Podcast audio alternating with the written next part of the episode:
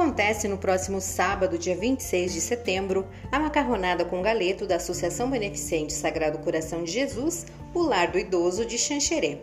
O evento será no Centro Comunitário da Igreja Matriz a partir das 19 horas. Devido à pandemia do novo coronavírus, é necessária a retirada dos itens do local para serem consumidos em casa. Ainda há alguns ingressos disponíveis para venda e os interessados podem adquiri-los com os membros do conselho.